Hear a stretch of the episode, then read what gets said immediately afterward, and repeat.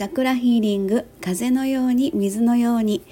はい周波数音楽作家セラピストのエリスでございます、えー、感謝の周波数でございます、えー、2023年12月9日今日もありがとうということで、えー、まずは本文の方を読んでみたいと思います、え本屋さんや図書館でまるで本に呼ばれてるそんな感覚で一冊の本との出会いから人生の転機へとつながるようなことがこれまでにもありました。FB フレンドが紹介していた奇跡を起こす見えないものを見る力という本が無性に気になって電子書籍をダウンロードして読んでいたら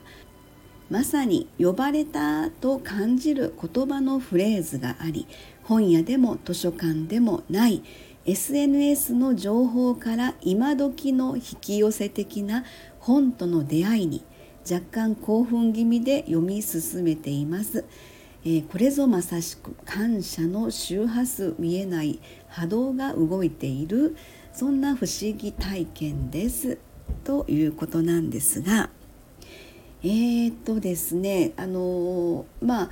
今回12月13日が伊手座の新月で伊手座がですね私が今やってるあのチャクラ星占いで第6チャクラの魔法使いというキャラクター表現でご案内をしているんですけれども実はこれのあの、まあ、チャクラメッセージをですねえー、ちょっと今度の配信用に考えていたんですね文章をちょっとあの考えてたんですね。でそれの,、まあ、あのちょっと休憩というのか、えー、FB チェックしてみたところお友達がその本この本をですね、えー、シェアされていたんですね。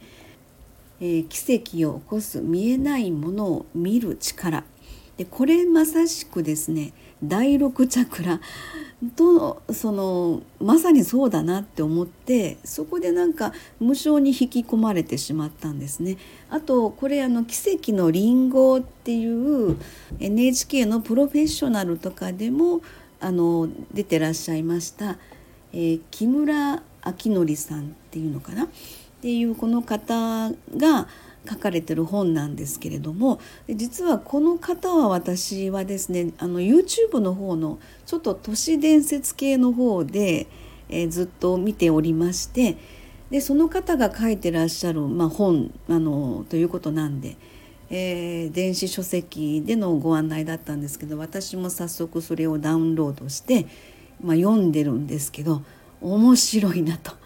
いうことでまあなんで私が今感謝の周波数をやろうと思ってるかっていうことも全部含まれてこの中に書いてあったみたいなねそんな感じのところもあってまさに、えー、呼ばれたというのかあの引き寄せられたというのかなんかそんな感じのことがあって。えー、よくあの本に呼ばれたっていう体験これまでにもあるんですけどもねなんていうかそれが本屋でも本当図書館でもない SNS の一つの情報からあのこの本に行き着いたというまさしくその中身を読んでいくうちにおおこれ私が今思ってることだというふうにですね、えー、文章の一つ一つにすごく引き込まれる。あの文字の文字面があるというのかそんな感じのところで今読んでるんですけれどもちょっとコメントいただいてますのでご紹介したいと思います。えー、この方も不思議な方ですよね宇宙船に乗っていたとかっていうでそう私はどっちかというとそっちの方に初め興味あって YouTube 見てたんですけどね。でそしたらこの方も YouTube 見まくってますっていうことで、えー、いろいろその都市伝説系の YouTube を見てますよって話をされてましたね。えー、はい。そうなんですね。それともう一人の方が、えー、エリスさんのおかげで感謝の周波数見えない波動を感じる日々ですというコメントもいただきました。えー、本当にですねまあ、あのこの方はあの新月満月ミュージックレターを毎回取ってくださっててもう何年にもなるんですけどもね本当にですねあのどっちかというと私この方を見ててその見えない波動的なものをものすごく身にまとってらっしゃるっていう初め一番最初出会った時と今と本当にあの変わられて当時はちょっと悩みも持ってらっしゃったんですけども今は、えー、本当にあの感謝の周波数っていうところのえー、プラス寄りの波動を身にまとってるっていう感じがすごくするんですよね。でそうするとどうなるかっていうとやっぱりその状況的にプラス寄りの波動の中に身を置いてますので、まあ、いいことの引き寄せっていう風な感じのそういう環境の中に今身を置いてるみたいなもうそんな風に感じて仕方がないんですよね。でなんでその感謝の周波数まさしくそこなんですけれどもあの笑顔の伝染みたいなことをよく言うじゃないですかあの笑ってる笑顔を見ていたらついついあのつられて笑っちゃうみたいな感じのえああの意識ってすごく素敵だなっていうのはもう前からずっと感じてることなので。えー、その喜びのとか感動のとかありがとうの周波数っていうことを、自分の中で、まあのまあ、プラスの、えー、波動を身にまとうことで、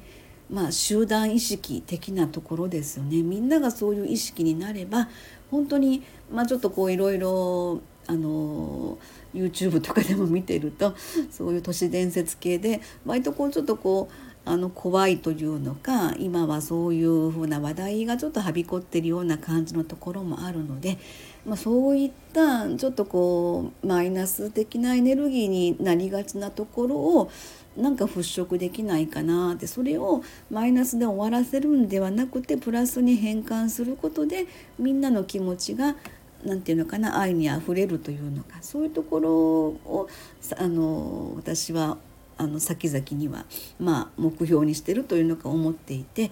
えー、じゃあ何ができるかなと思ったところのプラスの、えー、波動を身にまとうっていうところの感謝の周波数というところをねちょっとあの思いついたというのかそういう気持ちを毎日発信していきたいなというまあたびたびご案内していますけれどもそんな感じで。はい、えーと、お伝えをさせていただいています2023年12月9日感謝の周波数今日もありがとうございました。ということで、えー、奇跡を起こす見えないものを見る力。これは本当次の12月13日伊手座の新月第6チャクラのエネルギーと本当共鳴するんではないかなとそんな風に感じています。はいありがとうございました。